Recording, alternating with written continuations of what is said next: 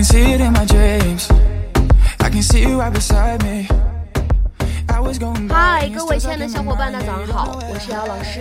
Like a thief 今天节目当中呢，我们依旧会来学习来自《绝望的主妇》第二季第三集当中的英文台词。今天的台词呢会有一些长，请大家呢先来听一下。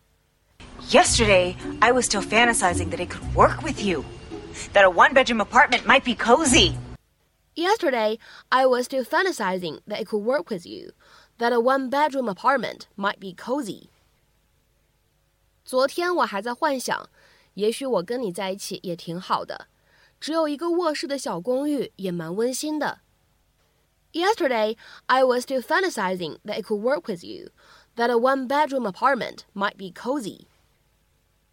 Yesterday, I was still fantasizing That it could work with you, that a one bedroom apartment might be cozy. 那么在这样的一段英文台词当中呢，我们需要注意哪些发音技巧呢？首先呢，第一处，当 that 和 it 我们放在一起呢，其实可以做一个非常自然的连读。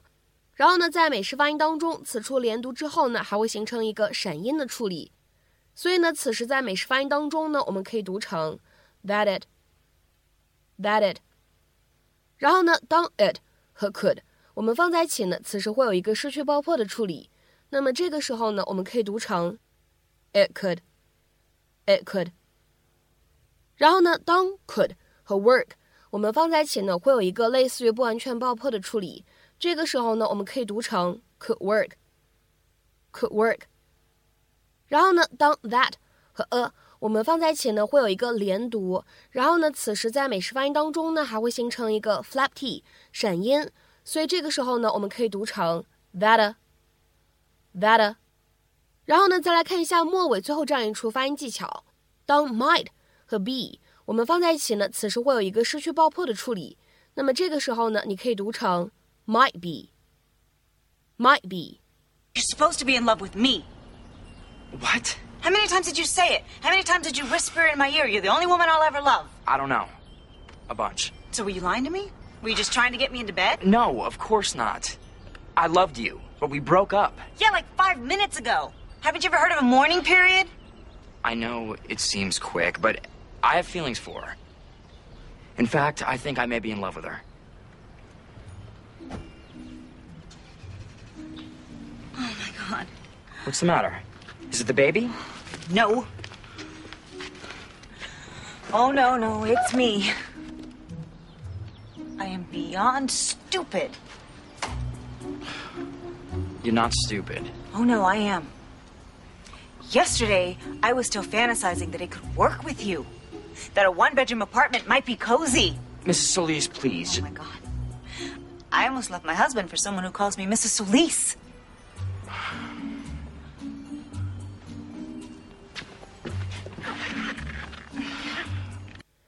今天节目当中呢，我们来学习一下这样一个单词的用法，叫做 fantasize。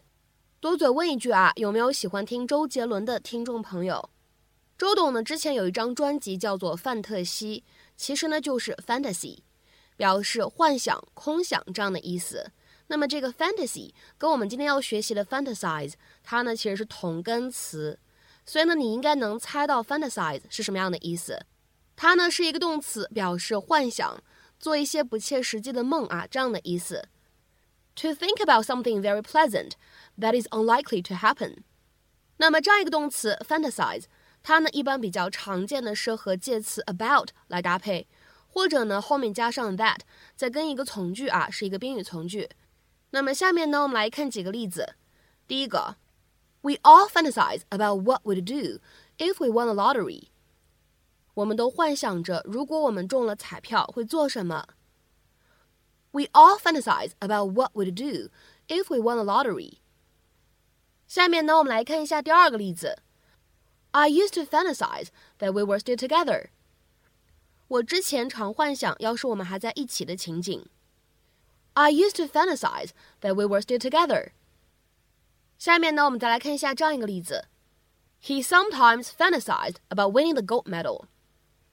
他有的时候会幻想自己赢得金牌的场景。He sometimes fantasized about winning the gold medal.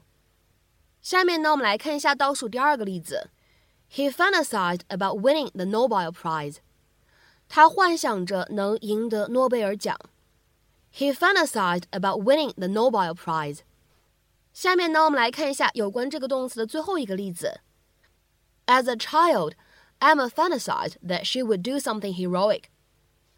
Emma 小的时候幻想过自己会做一些壮举。As a child, Emma fantasized that she would do something heroic. 那么今天视频当中呢，除了要学习动词 fantasize 它的用法以外，还有另外一句话要来学习。女主角说：“I am beyond stupid. I am beyond stupid. 我简直太蠢了。” 那么在这里，实话说啊，这个 beyond 后面加上一个形容词的用法，我是第一次见。然后呢，查了一下，确实可以这么用的。那么这个时候的 beyond，它呢其实相当于是一个副词的作用，it's an adverb here。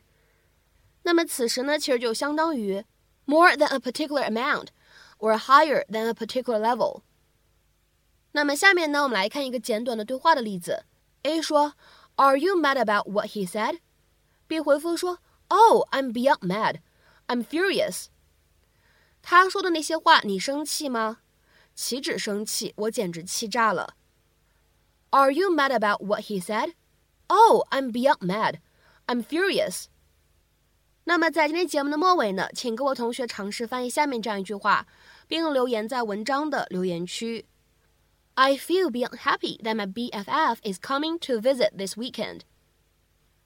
I feel beyond happy that my BFF is coming to visit this weekend. 那么这样一段话，你会如何去理解和翻译呢？期待各位同学的积极留言。那么本期节目的分享呢，我们就先到这里。下期节目当中呢，我们再会。See you.